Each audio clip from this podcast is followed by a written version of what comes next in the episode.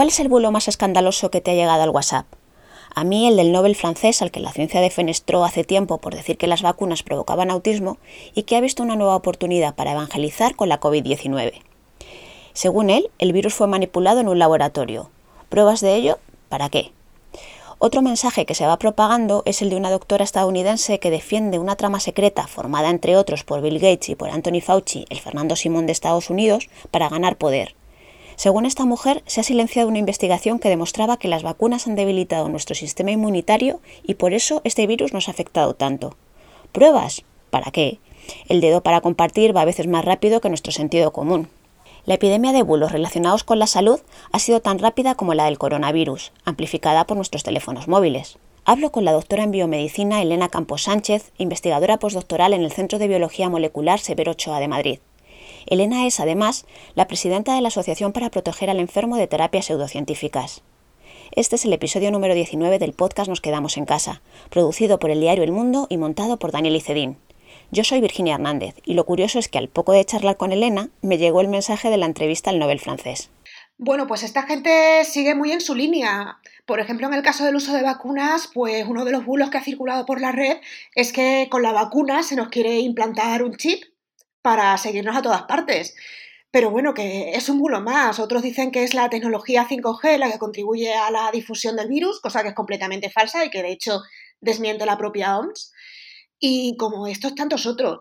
Entonces, bueno, pues esta pandemia lo que ha puesto de manifiesto es la facilidad que hay para generar bulos y difundirlos a nivel social, utilizando principalmente las redes sociales, y cómo también no tenemos una estrategia eficaz para poderlo frenar. Al comienzo de, la pandemia, eh, volaban o circulaban muchísimos más bulos.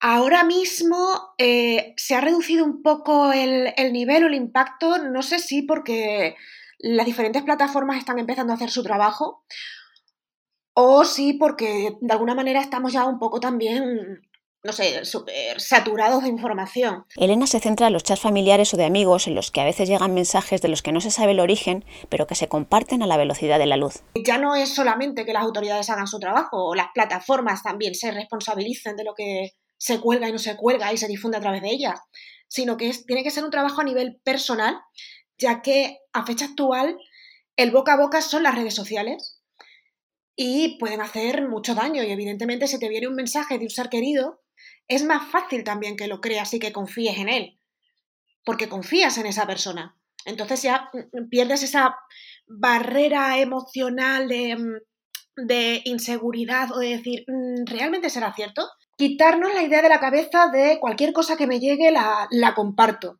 sobre todo sin leerla y sin, sin nada más, porque posiblemente sea un bulo, ya que los bulos circulan muchísimo más rápido que una noticia veraz, y contribuimos a la desinformación, al malestar, al miedo, y el miedo es muy goloso. O sea, el miedo generalmente hace que nos volvamos más susceptibles a ser engañados y sobre todo permite que aquellos que quieren explotar esa situación realmente lo consigan. En esta crisis, además, las respuestas de los expertos cambian y la ciencia está siendo examinada a tiempo real, algo que puede hacer mella en la confianza de las personas. Por eso a veces también calan también las noticias falsas, ¿no? Porque realmente como estamos acostumbrados a que a veces en ciencia parece que, nos contradecimos a nosotros mismos, pues muchas veces se genera esa falta de confianza, de empatía o de decir, pero si es que un día me dicen una cosa y otro día otra. Hay que entender que el proceso científico está protocolizado, requiere de experimentación, fallo y error. Entonces, hasta que no vayamos conociendo, en este caso, cómo cursa la enfermedad y cómo es el virus, tampoco podemos dar respuestas certeras. Y todas las respuestas certeras que vayamos dando dependen del nivel de conocimiento que tenemos en ese momento.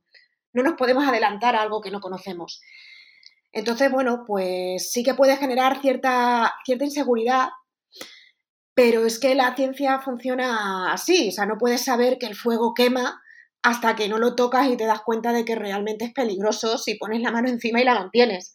Y, funcionamos así, necesitamos tiempo, no podemos, no, no podemos reducir el tiempo que se tarda, por ejemplo, en crecer pues un virus en el laboratorio, ni tampoco el tiempo que tarda pues un ratón para ver si desarrolla pues, una memoria inmune X, ni tampoco podemos adelantarnos al uso de diferentes tratamientos que se van proponiendo hasta que, hasta que no tenemos datos certeros de ello y robustos. Por ejemplo, en el caso de la hidroxicloroquina, salió Trump diciendo que la estaba consumiendo.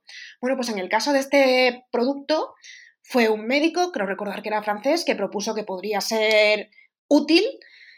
Se probó, pero sin embargo los resultados que se están obteniendo no son nada alentadores. No, no parece que vaya a tener ningún tipo de impacto positivo en el control de la patología ni tampoco en evitar que te puedas infectar.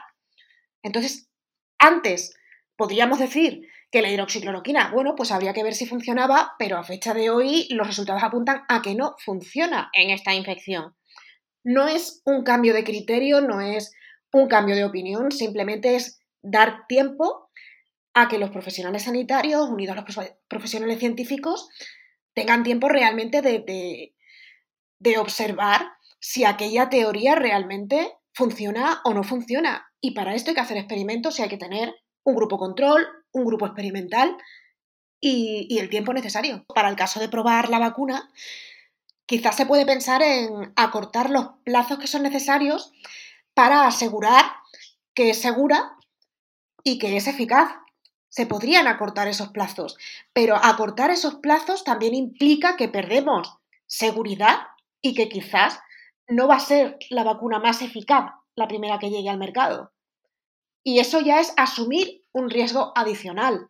Entonces, pues tenemos que buscar ese, equilibrio entre necesidad pura de pues, salir de esta situación de, aislamiento y, e intentar proteger cuanto antes y también estar seguros de que no va a ser peor el remedio que la enfermedad.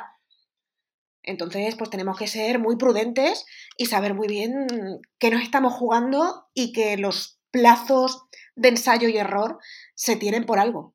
A ella como investigadora y que trabaja a diario con virus, ¿le ha enseñado algo esta pandemia? Esta pandemia actual nos ha hecho poner los pies en la tierra, ver que efectivamente somos mortales y que si no trabajamos todos juntos en colaboración a nivel internacional, tanto social como política y administrativamente, no vamos a poderlo superar o lo vamos a superar muy, muy, muy tardíamente. Eso por una parte.